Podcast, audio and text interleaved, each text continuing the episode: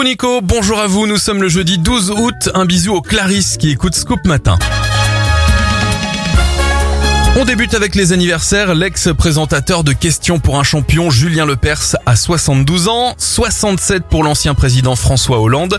Pete Sampras souffle ses 50 bougies, 40 pour Djibril Cissé. Le mannequin Cara Delevingne a 29 ans.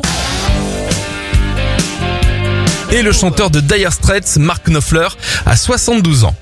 Les événements, en 1851, Isaac Singer lance la production de la première machine à coudre domestique. IBM lance son premier PC grand public en 1981. L'accordéon est breveté par Anthony Fass en 1856. En 99, José Bové démonte le McDo de Millau et le papa de James Bond, Ian Fleming, disparaît en 1964.